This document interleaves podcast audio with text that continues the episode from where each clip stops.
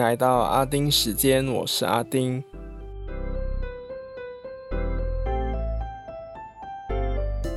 今天这集有点不一样，没察觉到的我最后才说。那话不多说，就进入今天的阿丁看天下。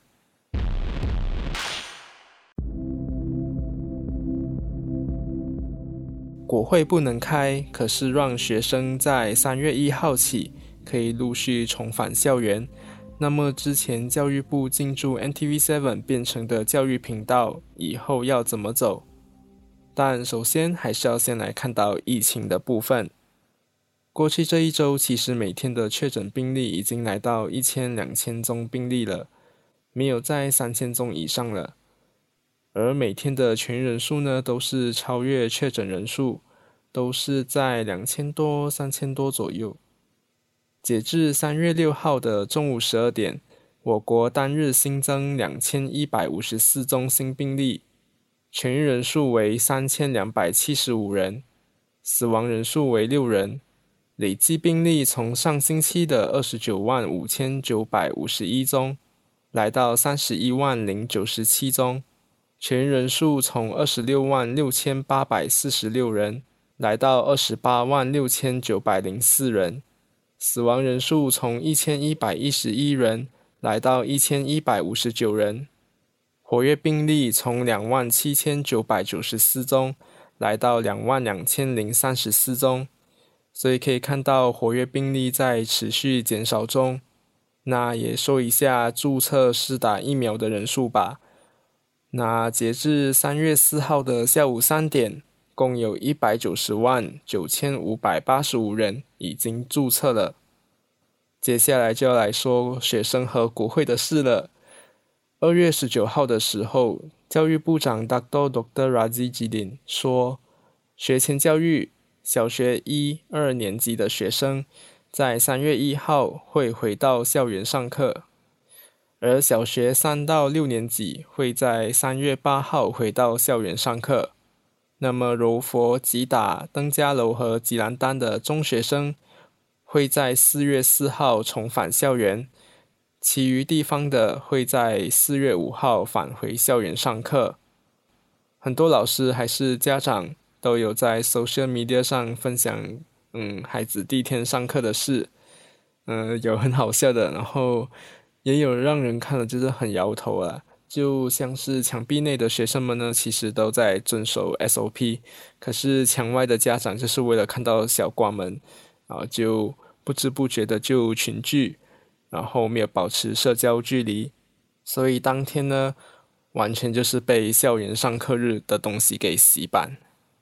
那我想说的就是二月十八号才开播的教育频道，接下来嗯要怎么样呢？希望不是我心里想的那样，所以我会再继续观察。二月二十四号的时候，国家元首认为紧急状态下还是可以召开国会的，但还是需要在首相的劝告下来择定国会的开会日期。这其实是根据联邦宪法的第四十条文，元首是要根据建议来行事的。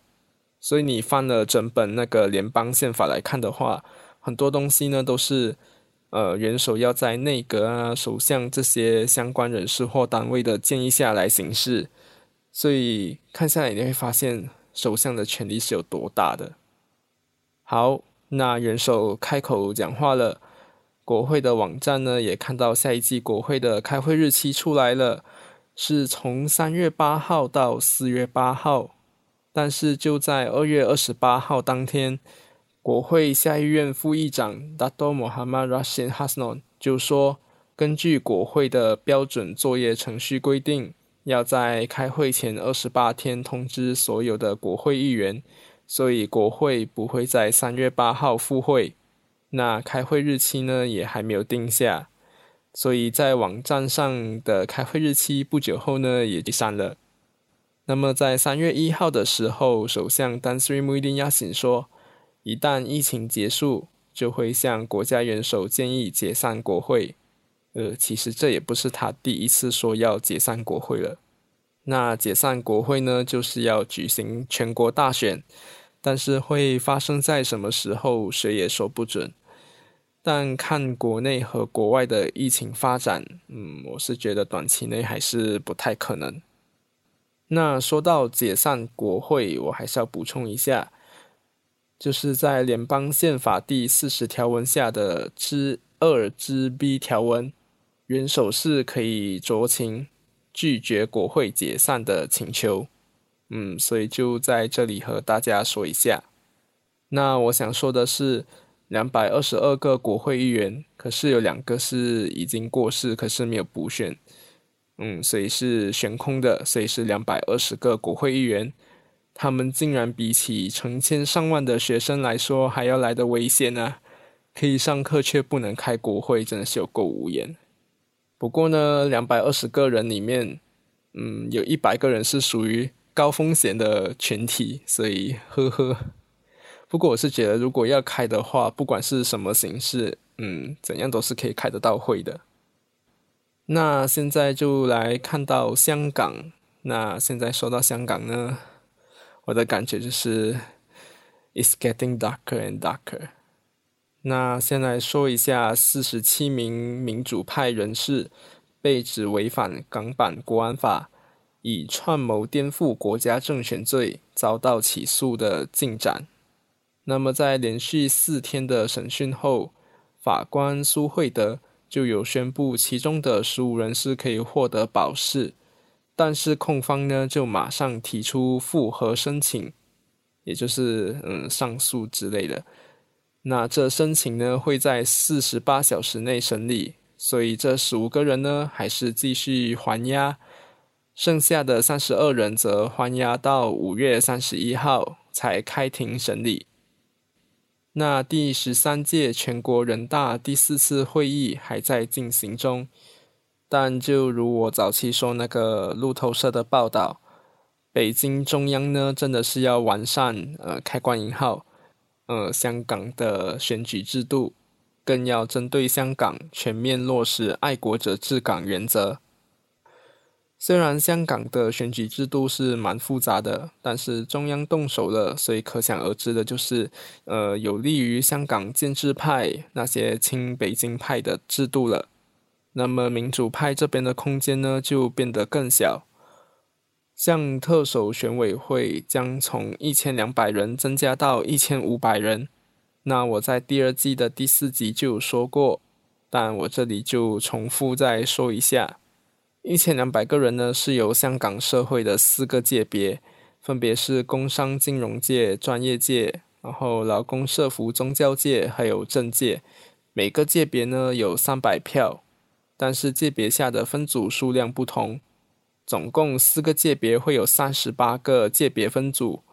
那这次多的三百人呢，是一个新的界别，预料增加的是中国的妇联、青联。及工商联等等的港区代表，那特首选举法也可能增加一项规定，要五个界别都有十五名选委的提名，才能成为特首人选。那么立法会呢，也有意从现有的分区直选和功能界别这两个大的界别外，再增加一个界别。这个新界别呢，可能会是从。选委会里面互选产生，所以预料立法会会从现有的七十席增加到九十席。还有就是区议会第二功能界别，也就是所谓的超级区议会，因为除了其他功能界别的选民外，基本上整个香港符合资格的选民都是超级区议会的选民。所以选民数量庞大，当选门槛也就高。但是这个超级区议会呢，可能会被取消。所以建制派、亲北京派在立法会的势力可能会变得更大。然后民主派呀，you know。那另外呢，也传出要在香港增设参选人资格审查委员会，就是不管要参选什么。都要通过资格审查才能顺利参选，那也不用想太多，肯定就是要跟中共的理念一致啊，才有可能可以通过吧。那如果真的增设了，我也不知道说什么了。但其实还有很多东西都还没确定下来，所以真的会落实会改变什么的话，嗯，其实预计是要等到三月八号的审议、九号的审议修改和十一号的表决，才可以知道更多的细节。不过可以看到的是，中国和香港已经越来越像了，也难怪美国 Heritage Foundation 和 Wall Street Journal 在刚公布的二零二一年经济自由指数中。除了去年被新加坡超越外，连续二十五年蝉联第一名的香港被剔除，连同澳门一起列入中国评分。这是因为两个特别行政区虽然享有自己比起中国更自由的经济政策，但最近几年的发展已经明显看出，这些政策最后都是由北京中央来控制，所以才会被剔除，并且列入中国的评分。十五名就是新加坡、纽西兰、澳洲、瑞士和爱尔兰，台湾在第六名，美国在第二十名，然后马来西亚是在第二十二名，日本和韩国则分别在二十三和二十四名。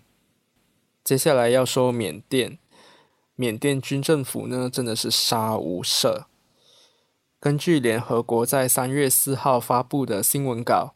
从二月一号以来，已知有一千七百多人被捕，五十四人被杀害。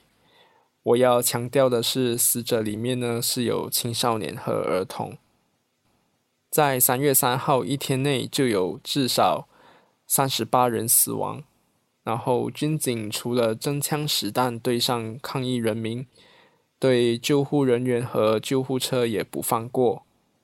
那面对联合国、阿西安等等的这些国际关注，不过国际上呢都是声明多，行动的话，嗯，所以缅甸军政府其实也完全不 care 外界就是怎么看待或对待他们，真的是够可怕的。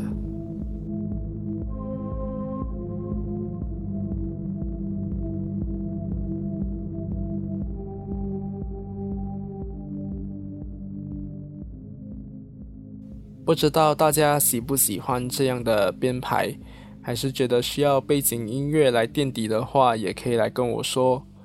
因为是第十集，所以想来点特别的。